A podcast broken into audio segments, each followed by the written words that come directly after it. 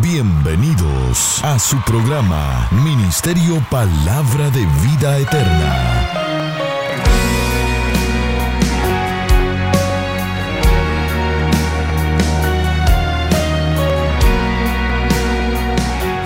Con la administración de la palabra, Pastor Juan Interiano. Es la fuente de vida eterna. Eres la fuente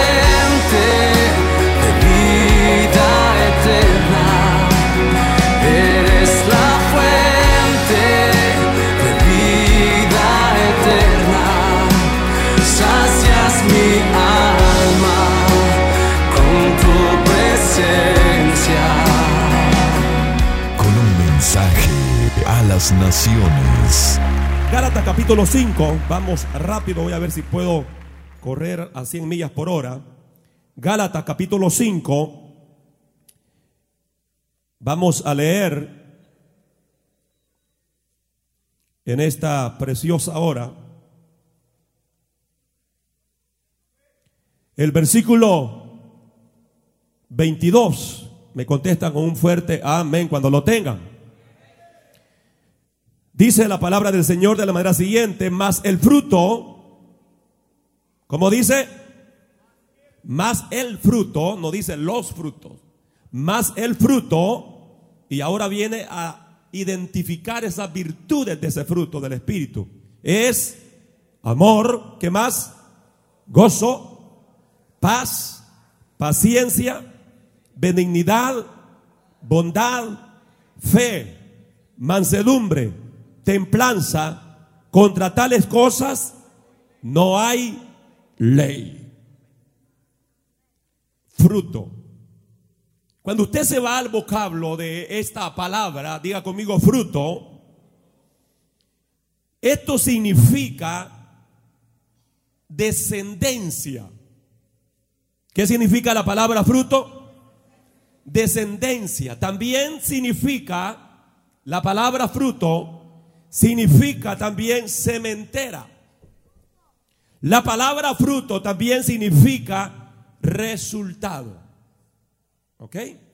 Para los que toman nota, defina bien el significado del fruto. Número uno dijimos que significa descendencia. Número dos, cementera. Número tres, resultado.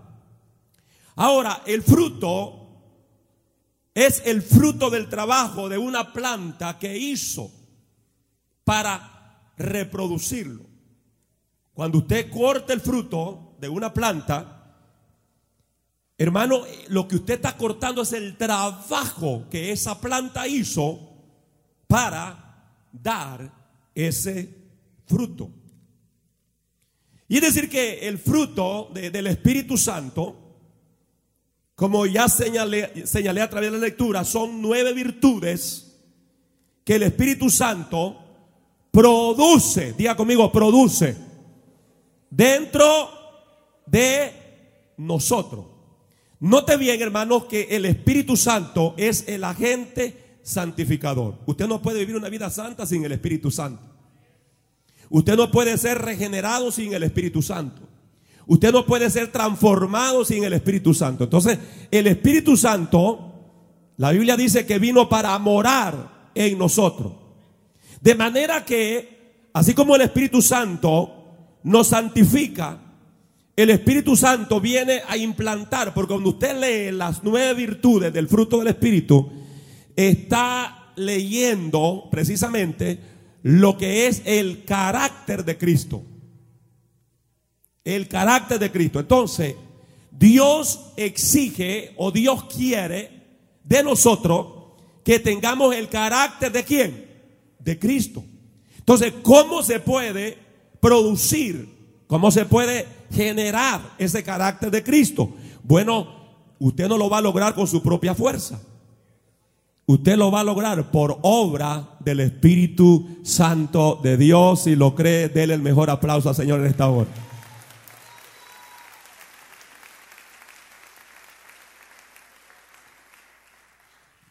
Es decir, que el Espíritu Santo viene a través de su fruto para desarrollar el carácter de Cristo en nosotros.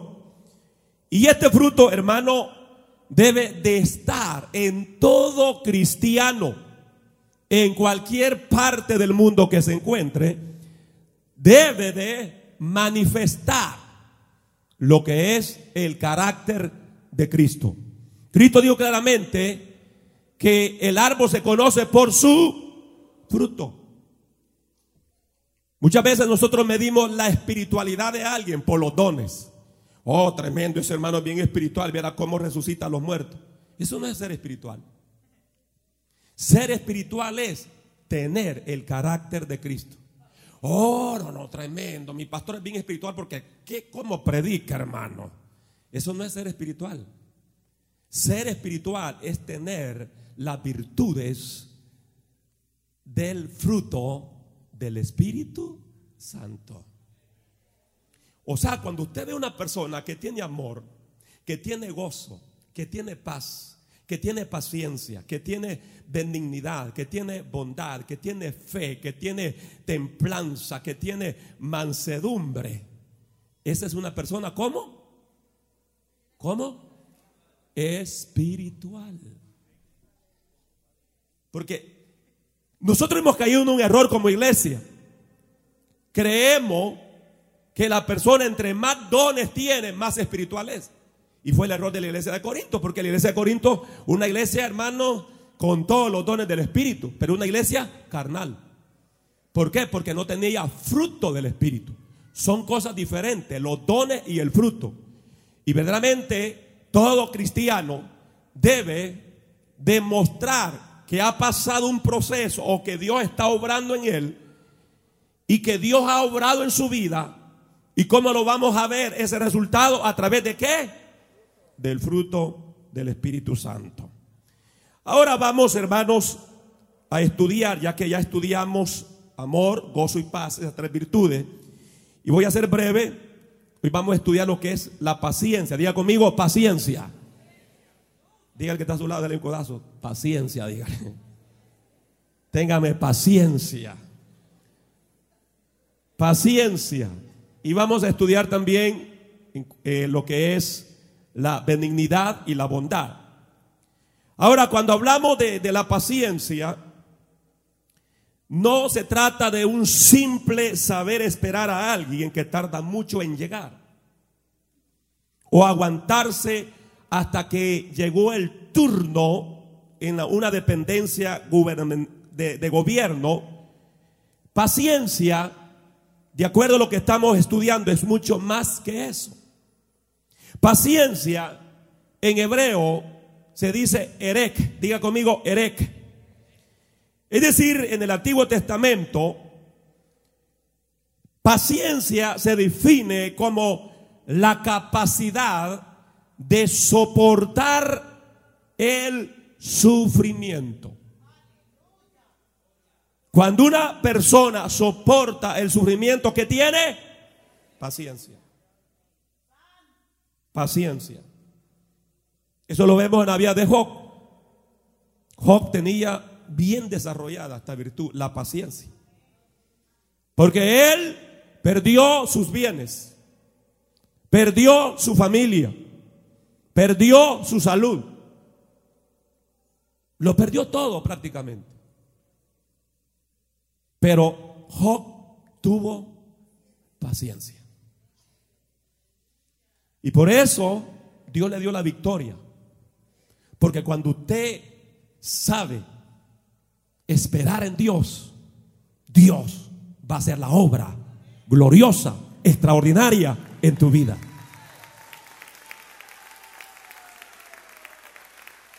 Proverbio 25:15 dice, con larga paciencia se aplaca el príncipe. Y la lengua blanda quebranta los huesos. La palabra paciencia se deriva de una palabra griega que está compuesta por dos palabras o dos términos, que es macro y sime. Esta palabra de macro significa lejos y simia significa ira. Es decir, que la palabra paciencia en el griego, lo que significa entonces es tardo para airarse. Entonces ya, notamos los conceptos, tanto en el hebreo como en el griego. En el, en el hebreo te está hablando de tener la capacidad de soportar el sufrimiento. Pero en el griego te lo define en el sentido de ser tardo para airarse. Hello. ¿Cómo estamos en esa área, hermano? Todavía le hacemos huecos a las paredes, quebramos los platos. La Biblia habla que los cristianos debemos de reflejar la paciencia divina. Si alguien, hermano, ha tenido paciencia, es Dios. ¿Cómo Dios ha tenido paciencia de Juan Interiano? Dígale que está hablando de mí también, dígale.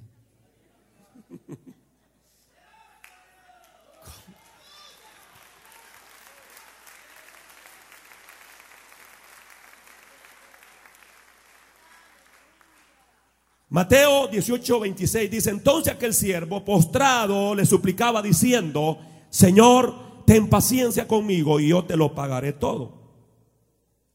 Y dice que el Señor le perdonó la deuda. Pero él, fíjese bien que él debía 50 mil dólares a este su Señor y su Señor le perdonó porque le suplicó le tuvo paciencia. Pero había otro que solo le debía 100 dólares a él. ¿Y qué sucedió? ¿Qué dice la enseñanza de esa porción? ¿Se recuerdan? Que fue a cobrárselo y también su consiervo le dijo, téngame paciencia. Y le dijo, no, no, no, me lo pago si no ya vas a la cárcel. Hello. ¿No será que muchas veces los cristianos actuamos así? Que nuestro Padre nos ha perdonado tantos pecados, pero cuán difícil se nos hace muchas veces perdonar alguna pequeña ofensa y no mires al que está a tu lado.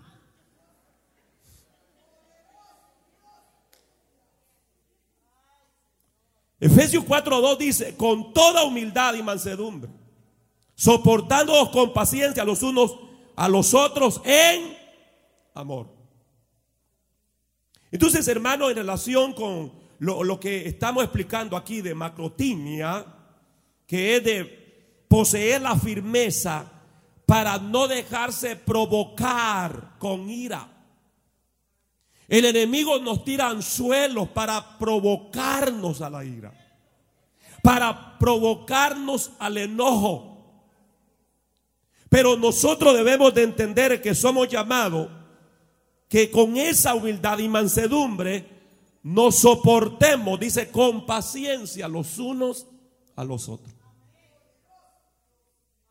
Difícilmente tú vas a estar en un lugar que no te vayan a ofender. Donde vaya alguien te va a ofender.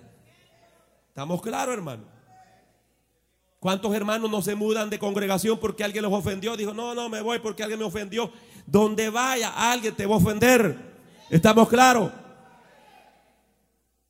La Biblia lo que nos exhorta es que con paciencia nos soportemos. Dile que está a su lado, paciencia. Hoy con mi esposa nos estábamos riendo porque me dice, este 11 de septiembre para nosotros es un día muy especial, no porque votaron las Torres Gemelas, sino que porque es el día que nos casamos.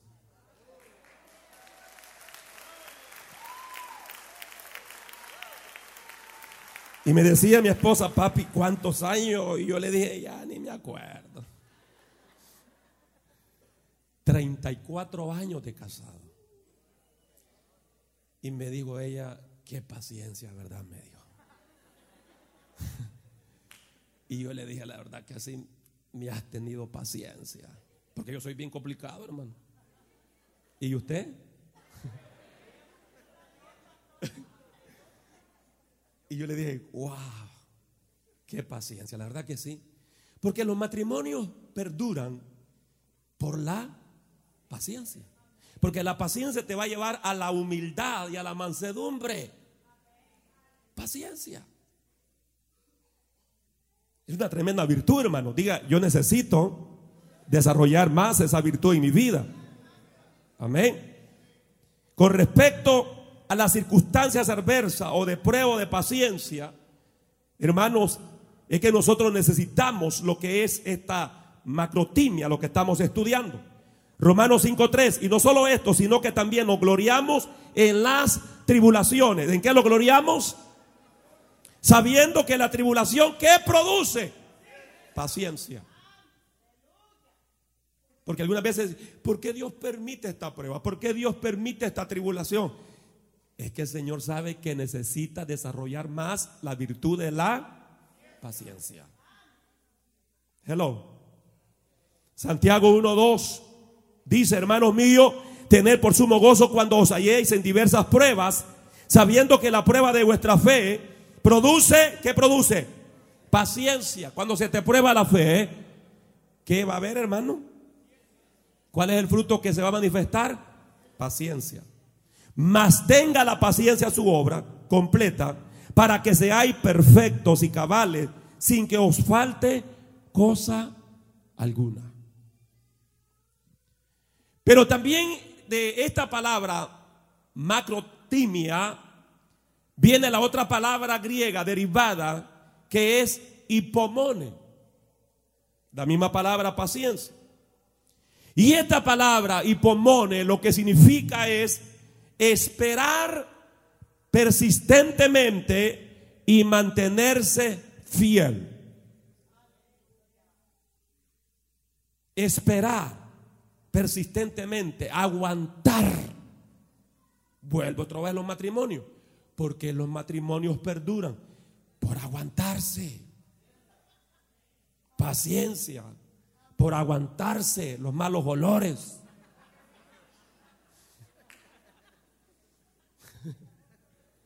Hello. Sí. Ahí está la clave. ¿Están de acuerdo los casados? ¿Ah?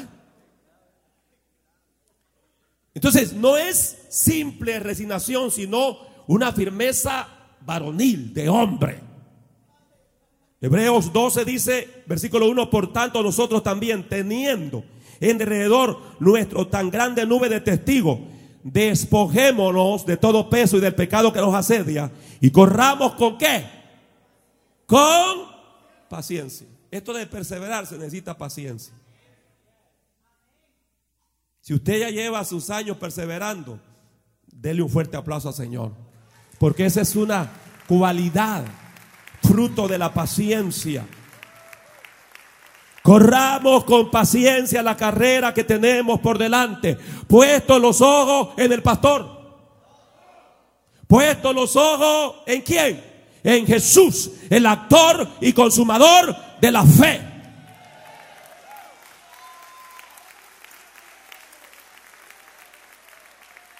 El cual por el por el gozo puesto delante de él sufrió la cruz, menospreciando el oprobio y se sentó a la diestra del trono de Dios. Considerad aquel que sufrió tal contradicción de pecadores contra sí mismo para que vuestro ánimo no se canse hasta desmayar. La Biblia me dice que el mejor ejemplo que podemos encontrar de la paciencia la encontramos en quién? En Cristo Jesús. Y esta finalmente es un don, un regalo de parte de Dios. Romanos 15:5. Pero el Dios de la paciencia, ¿cómo es el Dios de qué?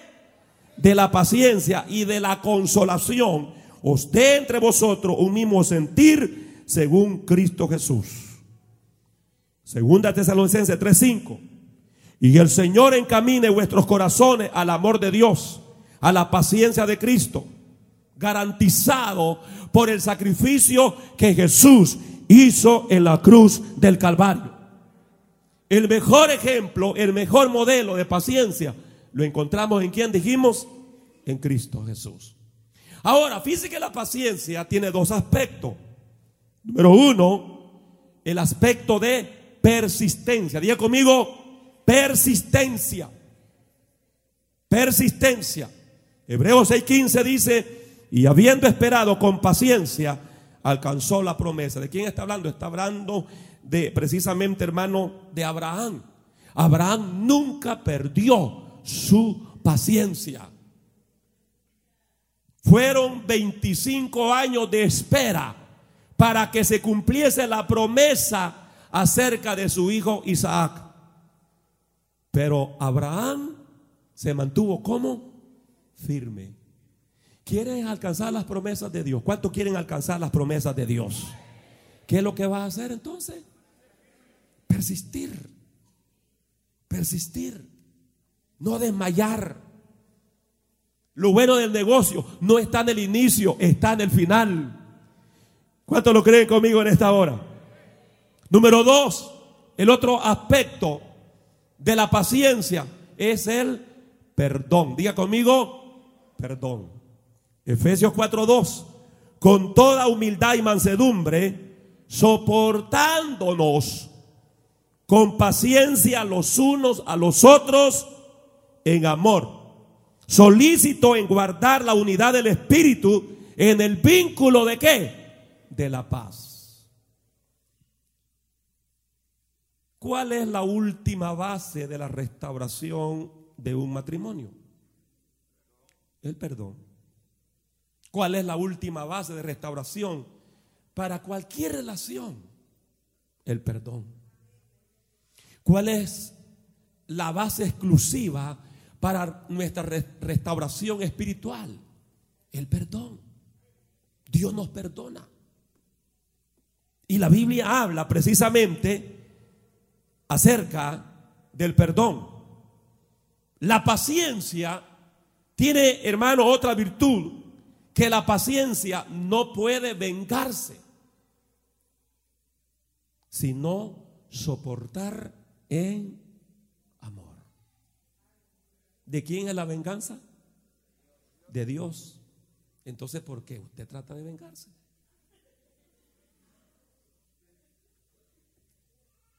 Colosenses 3:12 dice, vestido pues como escogido de Dios, santos y llamados, de extrañable misericordia, de benignidad, de humildad, de mansedumbre, de paciencia, soportándoos unos a otros y perdonándoos unos a otros, si alguno tuviere queja contra otro, de la manera que Cristo os perdonó, así también hacerlo vosotros. Cristo nos, diga conmigo, Cristo me perdonó. Y así como Él me perdonó, yo debo de perdonar. ¿Por qué no lo dice, hermano? Es que está duro, ¿verdad? Diga conmigo, Cristo ha perdonado todos mis pecados y así como Él me perdonó, yo debo de perdonar a mis hermanos en la fe, a mis amigos que me hayan ofendido.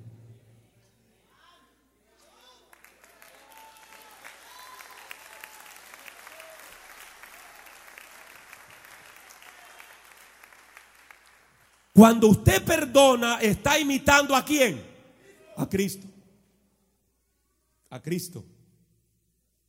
La paciencia imita a Cristo. ¿En qué? En la forma de perdonar.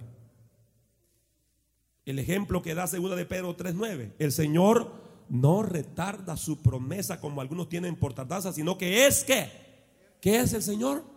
Paciente. ¿Sabe por qué el Señor no ha venido a levantarlo a usted? Porque es paciente, porque sabe que todavía no está listo.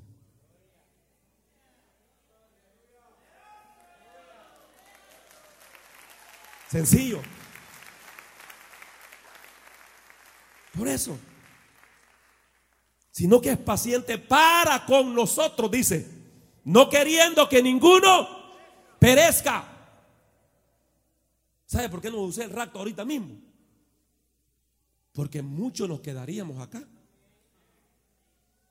Y Señor, no, esto, esto se queda, así que vamos a hacer paciencia, dice el Señor. Que hoy se reconcilien, que hoy se afirmen, que hoy salgan con estas virtudes. Alguien puede decir amén a esa palabra.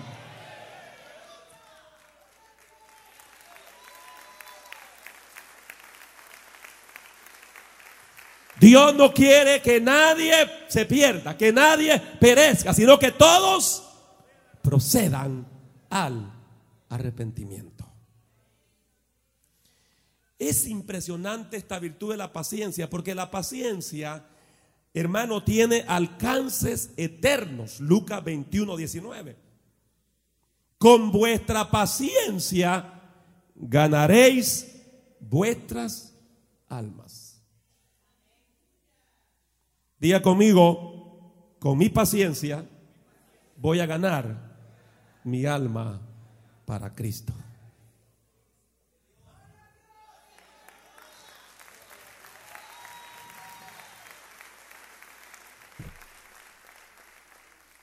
Cuando se habla del gobierno divino, se describe por esta virtud. Salmo 103, versículo 8. Misericordioso y clemente es Jehová. Lento para qué? Para la ira y grande en misericordia. Dios es paciente, hermano. La Biblia dice claramente que no hemos sido consumidos en ceniza por su misericordia, por su paciencia. Por eso. Y lo lindo es que Dios siempre ofrece una segunda oportunidad. ¿Cuántos creen que Dios siempre da una segunda oportunidad?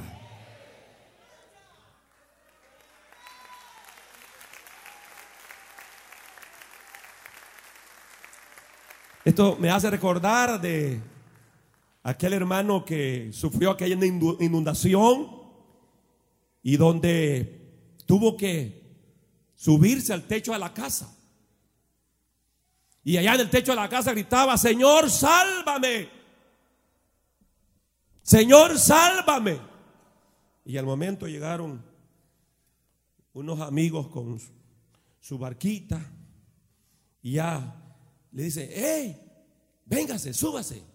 Digo, no, yo estoy orando al Señor que me salve. Bueno, se fueron. Señor, sálvame.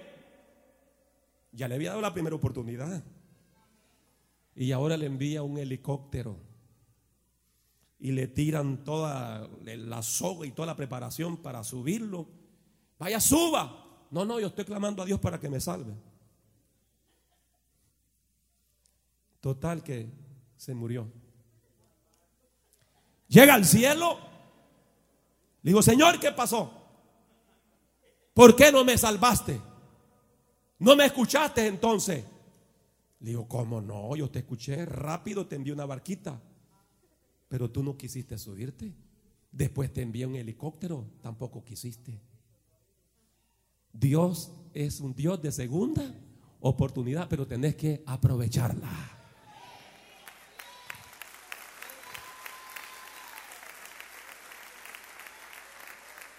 ¿Cuánto lo creen conmigo? Romano 9:22, y que si Dios queriendo mostrar su ira para hacer notorio su poder, soportó con mucha paciencia los vasos de ira preparados para la destrucción. Vasos de ira está hablando del pecador. Nosotros éramos vasos de ira, o sea, preparados ya para la destrucción, para el infierno mismo. Pero Dios en su paciencia, hermano. ¿ah? ¿Cuántos de nosotros ya vinimos ya de edad al Señor. Y uno dice, qué pena, hombre, que este carapacho se lo entrego al Señor ya bastante acabado. ¿Ah? ¿Qué, es lo que Dios muestra ahí? Su paciencia. ¿Ah? ¿Cuánto glorifican al Señor en esta hora? Diga conmigo, Señor, levante su mano diga, Señor, te doy gracias por la paciencia que has tenido para con mi vida. Un fuerte aplauso Señor.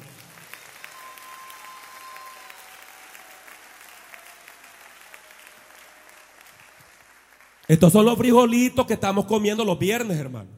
Estoy dando más o menos, hay un tip, ¿verdad? Ok, vamos a estudiar entonces la otra virtud. Diga conmigo benignidad. Voy a avanzar. Benignidad. Dígalo fuerte. Benignidad. Es el fruto del espíritu que hace una persona que sea buena. Diga conmigo, buena. en sus actitudes externas. Fíjese que esta palabra, benignidad, y estoy usando mucho el, el griego y el hebreo no para que usted diga, wow, qué estudioso el pa-". No, no, no, no. Nada que ver. Diga conmigo, nada que ver. diga. Simplemente para ampliar el concepto de la enseñanza. ¿Estamos claros, hermano? Entonces, esta palabra, benignidad, viene del griego crestestotes. Y esto significa ser útil, ser servicial. Todo creyente que ha nacido de nuevo, que tiene el fruto del Espíritu, es una persona que debe de ser como útil, servicial en la obra del Señor. Dios no te salvó para hacer una muñequita en vitrina, ni para hacer un Rambo saca la bazuca en una vitrina. Dios te salvó para que seas útil y servidor en el reino de los cielos. Alguien puede dar gloria a Dios en esta hora.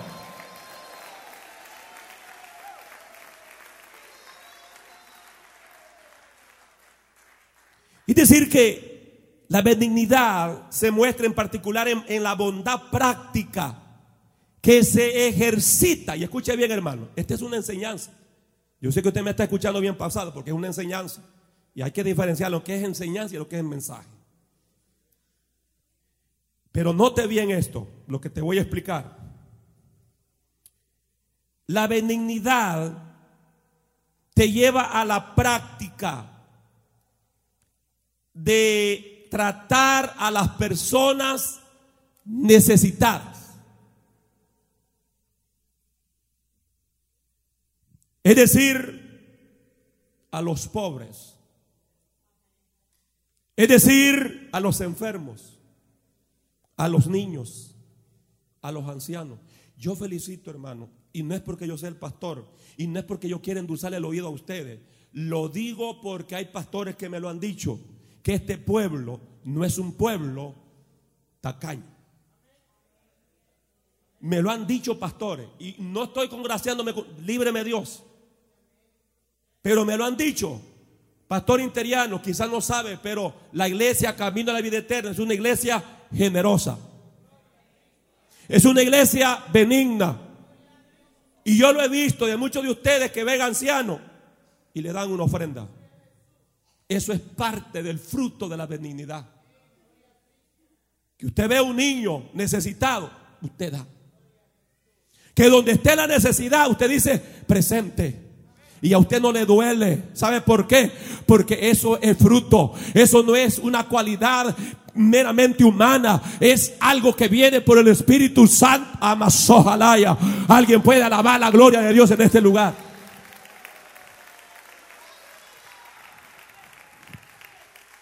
Benignidad. Diga conmigo, benignidad. Hoy te vamos a proyectar todo lo que hemos hecho en Berlín. Es impresionante, hermano. Yo me quedo hasta asustado. Todo lo que se ha hecho con sus ofrenditas. ¿Qué es eso? Benignidad.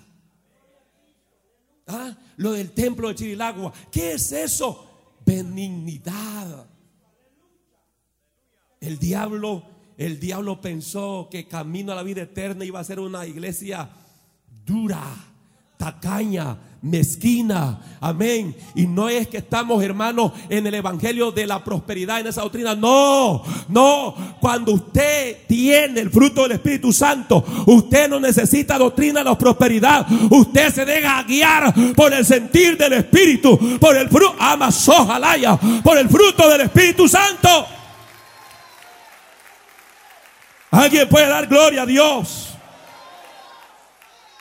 Eso es lo que te hace la benignidad, llevar. A servir a los degradantes, a suplir necesidades. Una persona benigna es, diga conmigo, afable.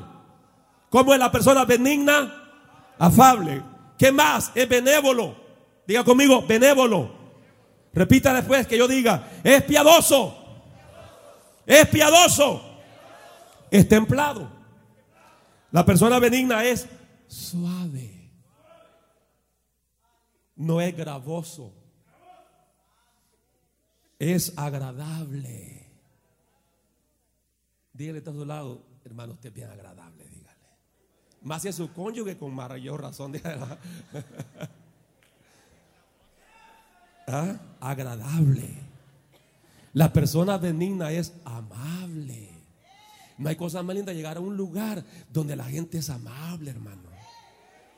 Uy, usted llega a un restaurante y desde que llega lo trata como que reina, como que es príncipe, y que sientes, y que aquí, que allá, y lo uno y lo otro, mi honey, mi azúcar. Y Dios quiera que la esposa no sea celosa. Sí, porque uno llega a restaurantes donde la, esposa le dice, mi honey, le dicen a uno, ay, uno ya se siente que se derrite, ¿no? Mi dulzura, mi azúcar, ¿verdad? Pero, pero qué lindo, hermano. Usted aquí da un dólar de ofrenda a esa muchacha, usted le suelta 20. Es amable, es cordial, es afectuoso. ¿Quiénes son los que poseen la benignidad? La benignidad la poseen los que tienen amor. Diga conmigo amor. Pero no de ese amor todo remolineado. No, no, no. Es el amor de allá arriba. ¿Cuántos dicen amén en esta hora?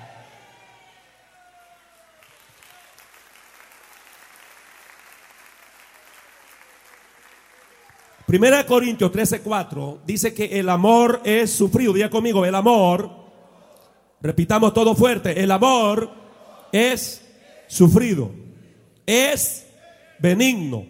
El amor no tiene envidia. El amor no es jatancioso, no se envanece. Entonces, la gente buena es la gente que tiene qué? Amor. Usted no puede ser, no, yo soy bueno, hermano pero no tiene amor.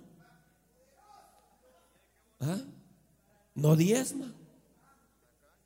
No ofrenda. No mire el que está a su lado porque... ¿Ah? La benignidad es sinónimo de misericordia, de acuerdo a Efesios 4:32. Antes ser benigno unos con otros misericordioso, perdonando unos a otros como también Dios os perdonó a vosotros en Cristo. ¿Cuál es el mejor ejemplo que tenemos de la benignidad? Dios, porque estamos hablando de su carácter. Salmo 135, versículo 3, alabada Jehová, porque Él es que, ¿cómo es Dios, hermano? Bueno es Dios. Dios ha sido bueno. Dios ha sido bueno. Dios ha sido bueno. Bueno es Dios. Alababa a Jehová porque Él es bueno Cantad salmo a su nombre porque Él es benigno. Primera de Pedro 2.2 dice, decía como niño recién nacido, la leche espiritual no adulterada, para que por ella crezcáis para salvación, si es que habéis gustado la benignidad del Señor. ¿Cuánto han probado ya la benignidad del Señor? ¿Ah? Dios es bueno, hermano. Te lo muestra en las cosas grandes como en las cosas pequeñas. Yo he estado pasando con mi salud allí una alergia, una sinusitis. Y, el día viernes, hermanos, llegó un momento que ya no aguanté. Porque agarré una de mis camisetas y eso la bañé. O sea, todo el cerebro se, me lavó, hermano. Sí, era, era como dos fuentes. Y el Señor, eh, que, contar que no se salga la masa gris, Señor. Entonces, pero, pero sentí que era un ataque a la misma vez del mismo diablo. Y me fui de rodillas y comencé, Señor, en tu nombre quebranto toda fuerza demoníaca, Señor. Y todo esto que ha venido a perturbar mi salud. Y Señor, y yo sé que me voy a levantar sano de esta oración. Mire, hermano, comencé a sentir la presencia del Señor y como cuando usted va a la llave, la abre, pero a la misma vez la cierra completamente se me cerró todo eso y comencé a sentir mis fosas nasales despejadas. Dios es bueno, Dios es bueno, Dios es bueno, Dios es bueno, Dios es bueno, Dios, grítalo, grítalo fuerte.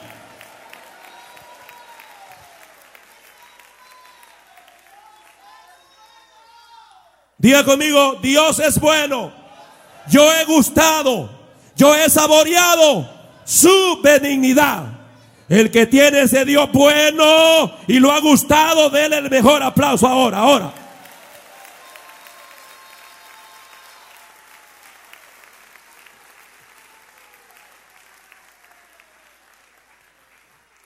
Dicho o dichas personas bondadosas, benignas, se traduce como benignos en Lucas 6:35. Amad pues a vuestros enemigos y haced bien y prestad, no esperando de ello nada. Y será vuestro galardón grande y seréis hijos del Altísimo, porque Él es benigno para con los ingratos y malos. Wow. Dios es bueno para con los ingratos y malos. Qué palabra, hermano, tan hermosa. ¿No se goza, hermano? Esto, esto como que está fuera del contexto.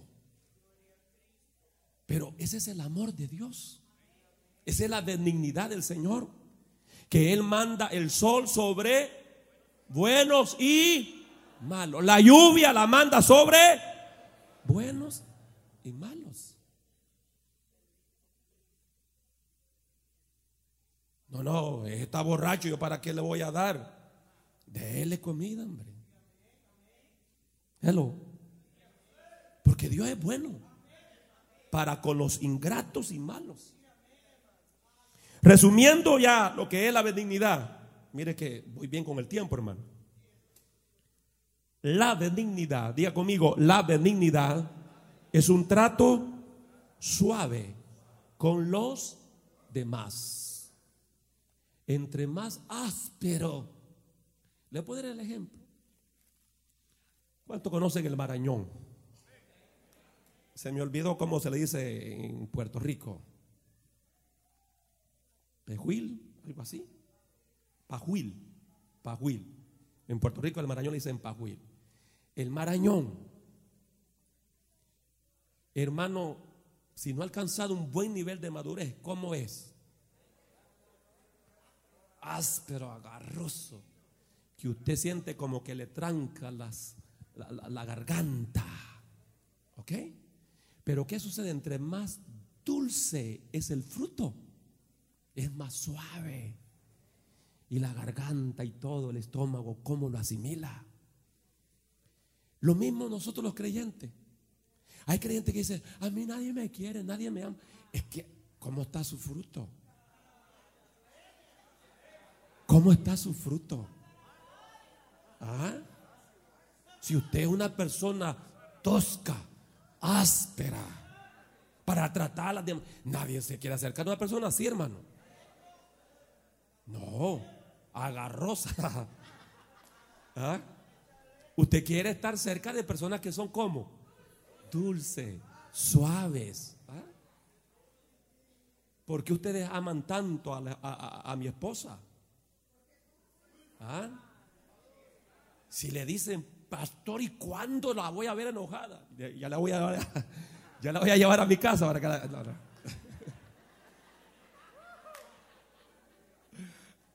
¿Ah?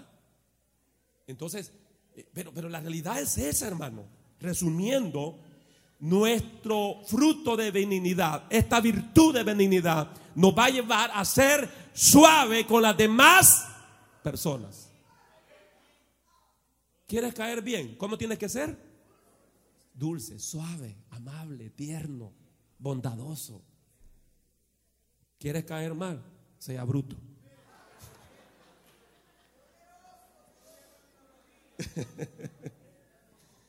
Entonces, eso es la benignidad, te va a llevar eh, siempre a esa buena voluntad, afecto con nosotros y a una actitud de conciliar con tu prójimo. Y finalizo con lo que es esta próxima virtud, bondad. Diga conmigo, bondad. Mire, vamos bien, bondad. Diga conmigo, la bondad es el amor en acción. ¿Qué es la bondad? El amor en acción. Porque decir te amo es fácil. Pero accionar es otra cosa. ¿Mm? Decir en una alabanza a Cristo, yo te amo y usted te puede llorar. Pero cuando dice, vamos a contar los diezmos, hermano. Ay, no, dice, ya vienen otra vez con esa malicia.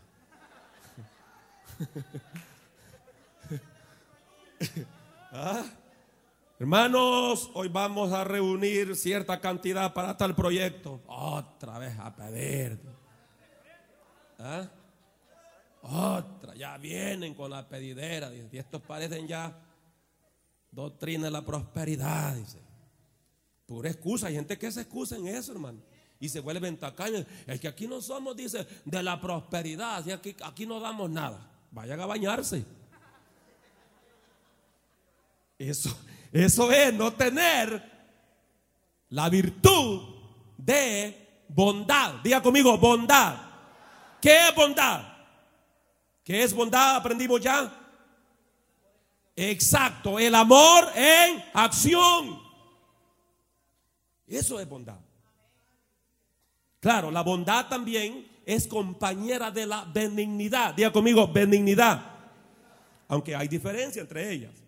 Este fruto es, por así decirlo, el compañero de la benignidad. La bondad es compañero de la benignidad. La benignidad hace que el que la posee sea bueno en sus relaciones externas con los demás.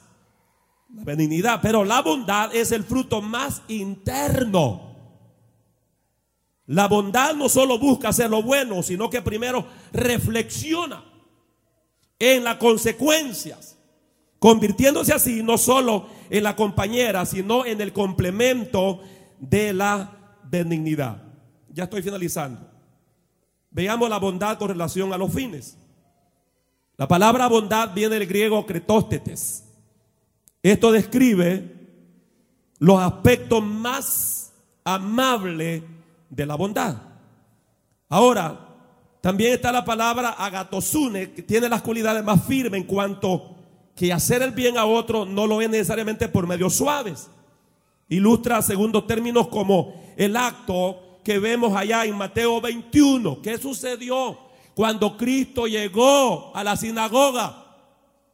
¿Se recuerdan, hermano? ¿Qué el Señor hizo cuando entró en el templo? Echó fuera a todos los que vendían y compraban en el templo y volcó la mesa de los cambistas y la silla de los que vendían paloma. Ay, hermano, por eso es que yo no apoyo eso que, que vamos a hacer tal cosa para venderlo para ahora Señor. No, y el Señor lo condena. No, es que eso estaban trabajando pro bolsa. Déjese de excusa. ¿Cómo va a creer que Dios nos va a condenar si estamos haciendo actividades para, para la obra? Para comprar un templo. ¿Cómo Dios va a condenar eso, hermano? Era el propósito de esta gente. Que ellos llegaban para hacer su propio negocio. Y la casa del Señor no es para eso. Es como en la célula, en la célula. No, va a estar usted, imagínese vendiendo queso seco. Entonces la gente va a decir, bueno, entonces me invitó este para venderme queso seco. Y volcó la mesa de los cambistas y la silla de los que vendían paloma y les dijo, escrito está, mi casa, casa de oración, será llamada, mas vosotros la habéis hecho cueva de ladrones. Pero mire la intención. ¿Cuál era la intención del Señor? ¿Cuál era la intención del Señor? ¿Por qué el Señor hizo todo esto? El siguiente versículo te lo dice, verso 14. Y vinieron a él en el templo. Una vez ya se había limpiado el templo. Una vez se había purificado el templo. Estamos aquí, hermano. Vinieron ciegos y cojos. ¿Y qué hizo el Señor? Y los sanó. Entonces vemos que precisamente en lo que respecta a la bondad hay una reflexión. El Señor reflexionó y el Señor dijo, no se podrá manifestar la bondad de Dios hasta que se limpie el templo. Hasta que se purifique mi casa. Hasta que esta gente entienda que esto no es una pasarela, que aquí no se trata de venir a enseñar el ombligo rancio.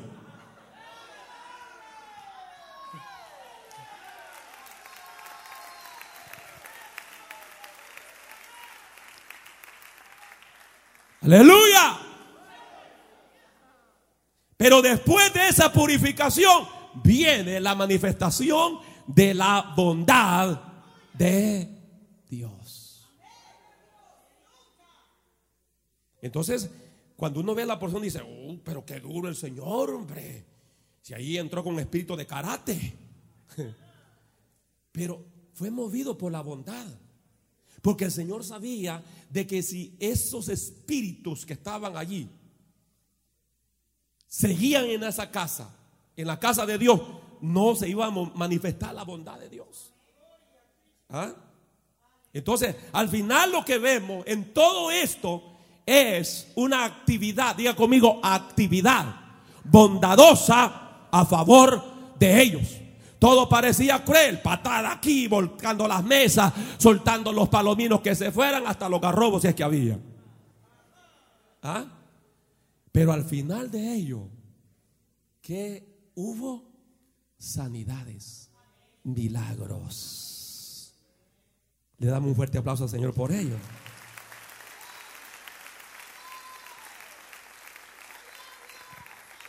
Para que entienda mejor, porque algunos, ¿cómo es eso? O sea, mire Romanos 15, 14, dice, pero estoy seguro de vosotros, hermanos míos, de que vosotros mismos estáis llenos de bondad.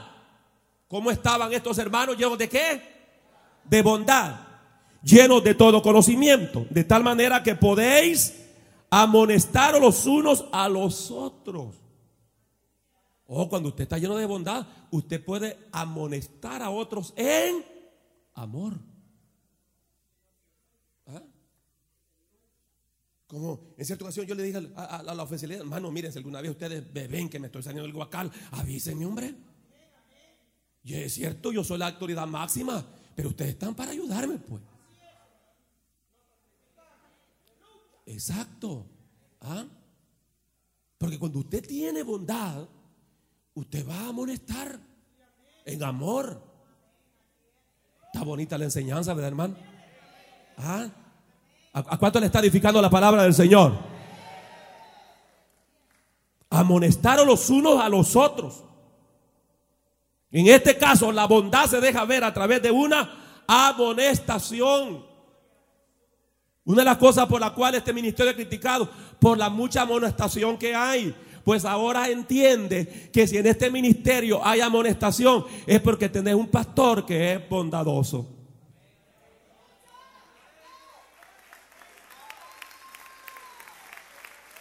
¿Cuánto alaban la gloria del Señor en esta hora? ¿Cuánto glorifican al Señor? ¿Ah?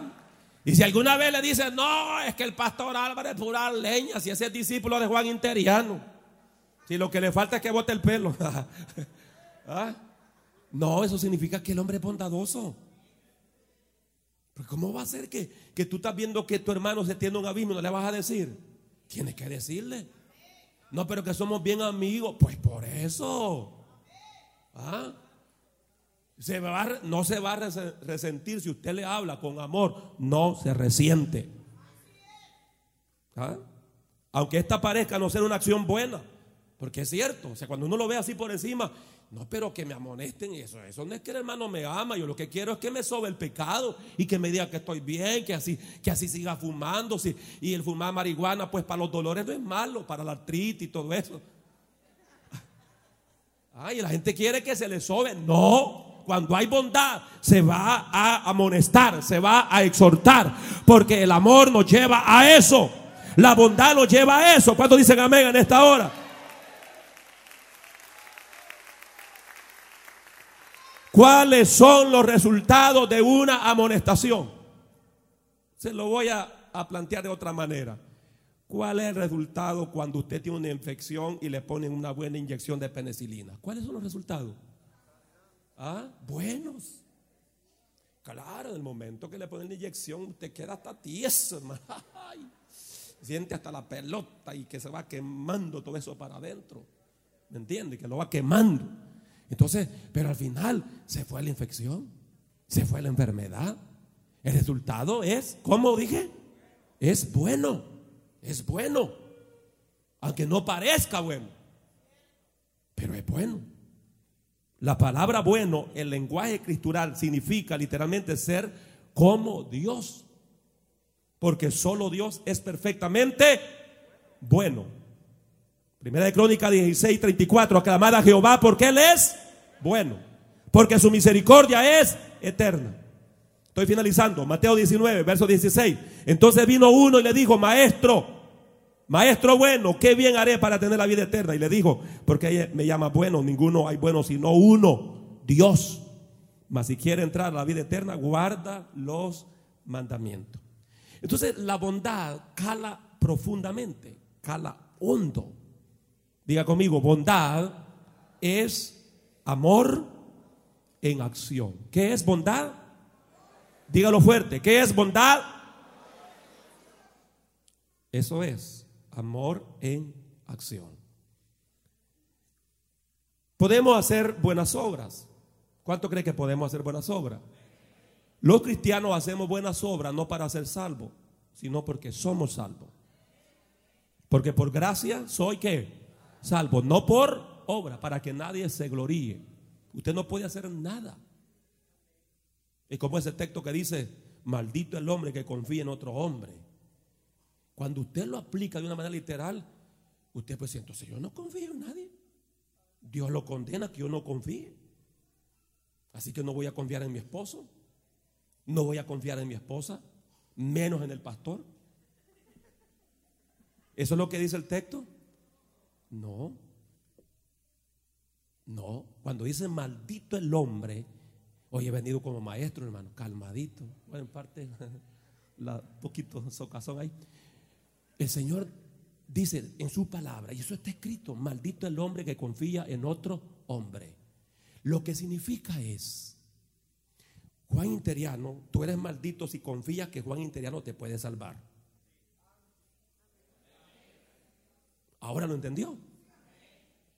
Eso es maldición, que usted confíe que usted puede redimirse, que usted puede salvarse, que usted puede liberarse, que usted puede transformarse, que usted puede desarrollar por su propia fuerza el carácter de Cristo. Eso es maldición. Eso es confiar en brazo de carne. Pero nosotros entendemos que nuestra confianza está en el Dios de los cielos. Aleluya. Ah, alguien puede alabar a Dios en esta hora.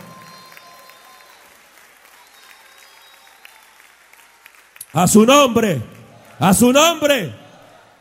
Así que no es malo que usted confíe en su esposa. Imagínese yo tener una esposa que no confía en mí me quedo cholo mejor, hermano. ¿Ah? ¿Para qué? ¿Para qué? Una esposa tener un esposo que no confía en ella. ¿Mm? Imagínense tener yo una congregación, pastor, que no confía en mí. Yo me voy, hermano. Sí, de ver, me voy. ¿Y para qué estar con una iglesia que no confía en mí? ¿Mm? ¿Para qué? ¿Por dónde vamos, hermano?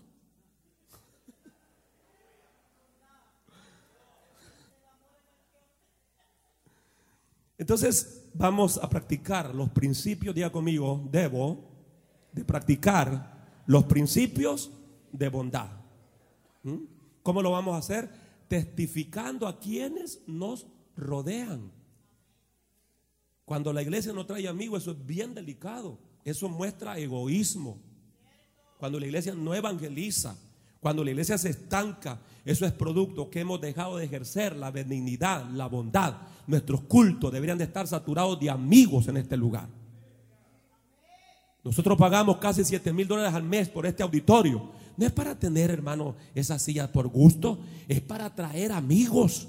Porque cuando tenemos la naturaleza de Dios, cuando tenemos el carácter de Cristo, cuando tenemos estas nueve virtudes, nosotros vamos a testificar de que solo Cristo salva, Cristo sana, Cristo viene pronto. ¿Cuántos dicen amén en esta hora? Vamos a testificar a la gente que nosotros tenemos algo diferente. Sí. Tenemos que compartir. Tenemos que testificar. Vamos a mostrarles algo que ellos no tienen, pero que nosotros a través de Dios lo tenemos. Es como una de las cosas, hermano. El hecho de que alguien no tenga tu doctrina no significa que tú lo vas a odiar. No significa eso. O que tú te vas a creer mejor que esa persona. Eso no es bondad. La bondad te va a llevar a amar hasta el católico.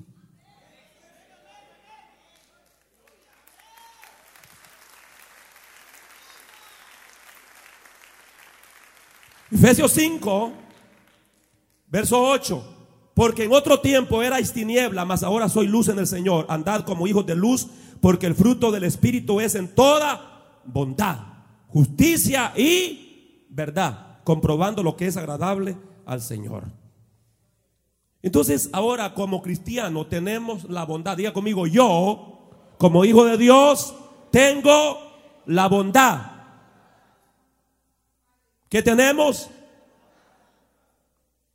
Tenemos la bondad si podemos comprobar si tal o cual situación es agradable al Señor. Cuando usted hace las cosas que agradan al Señor, tiene que bondad. Pablo oraba para que los creyentes fueran bondadosos, pero con finalidad de que el Señor sea glorificado. Cada cristiano debe de caminar en el Espíritu para dar este fruto. Usted no puede dar el fruto del Espíritu si no anda en el Espíritu. La bondad de Dios siempre lleva a la acción. Santiago 1.17 dice, toda buena dádiva y todo don perfecto desciende de dónde? De lo alto, del Padre de las Luces, en el cual no hay mudanza ni sombra de variación. Concluyo.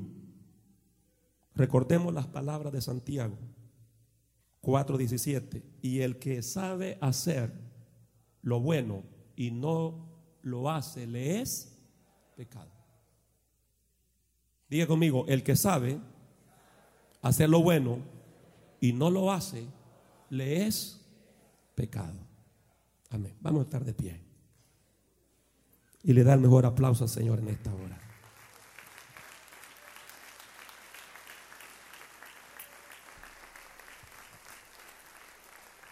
Fuerte ese aplauso al Señor y con sus labios dele su mejor alabanza a Él.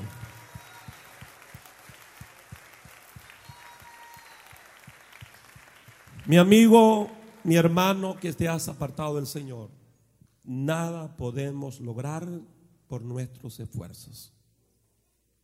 Todo es inútil. Tú no puedes ser renovado, tú no puedes ser transformado por sí mismo. Tú necesitas al dador de la vida. Y el único que puede perdonarte, salvarte, regenerarte es el Cristo de la gloria. Amén. Así que vamos a orar en esta hora, mientras la iglesia hace una oración a Dios, hacemos el llamado, si hubiese alguien que quiera tener la vida de Cristo, si hay alguien que anhela tener el amor, el gozo, la paz, la paciencia, la benignidad, la bondad, la fe, la templanza, la mansedumbre, venga a Cristo. Venga Jesús. ¿Habrá alguien que quiera recibir la vida de Cristo? ¿El amor de Cristo? ¿El perdón? ¿Hay alguien que quiera reconciliarse con el Señor? Es el momento, es el llamado. Amén. Es el llamado de parte del Señor. Voy a pedir que le tome la mano, nadie se nos mueva, nadie se nos vaya, porque tenemos algo muy importante que hacer en este culto. Tome la mano que está a su lado y vamos a orar en este precioso momento, gloria al Señor. Vamos a orar. Y mientras usted escucha esa música de fondo, dígale, Señor, yo quiero cada día que me renueves, que me ayudes. Yo quiero cada día, Señor que esas virtudes se desarrollen dentro de mí. Sé que con mi propia fuerza no lo puedo lograr. Pero si aprendo a andar en el Espíritu, a vivir en el Espíritu, las cosas van a ser diferentes. Por dos minutos, hermano, levante su oración al cielo. Quiero escuchar a la iglesia orar en esta hora. Oh, aleluya. Oh, Ramasora Kiramasandalaya. Y Rabaya Samalahaya. Aleluya. Oh, aleluya. Sí, Señor. Hemos aprendido por tu palabra que solo a través de tu espíritu podemos, Señor, vivir una vida santa, una vida que te agrade, una vida servicial, una vida llena de gozo, de paz, de benignidad, de templanza. Aleluya. Y rabasó jalaya. Oh, glorifícate, Señor. Haznos crecer en tu carácter.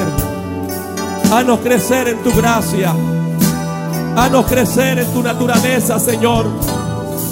Vamos, iglesia, levántese, clamor a Dios.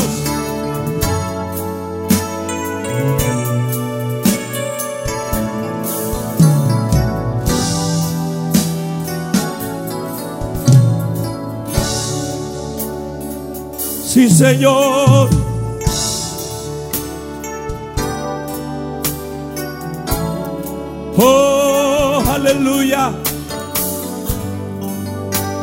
Maravilloso Rey.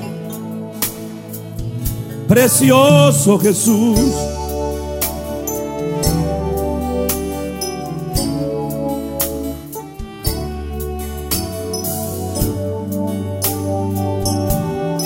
En forma de oración le decimos al Señor en esta hora. Renuévame,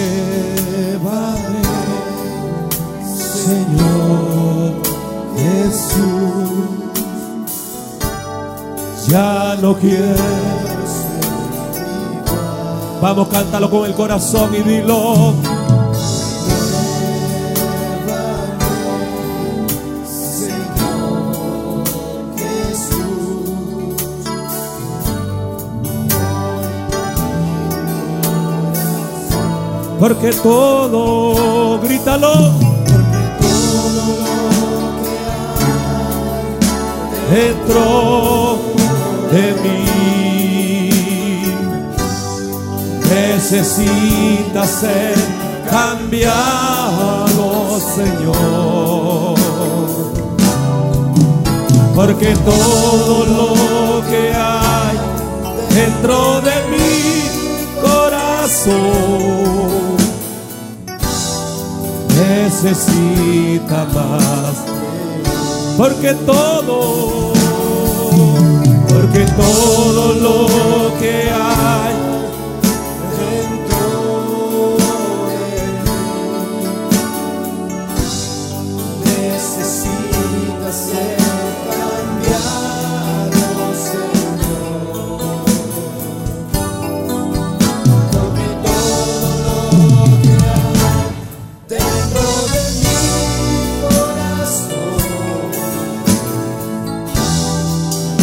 necesita más de ti. Una vez más, porque todo, porque todo lo que hay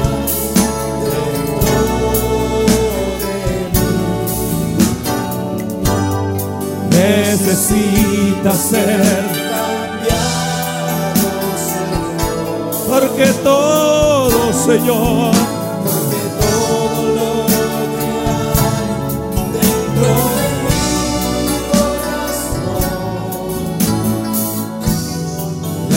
necesita más de ti. Aleluya. Fuerte ese aplauso al Señor.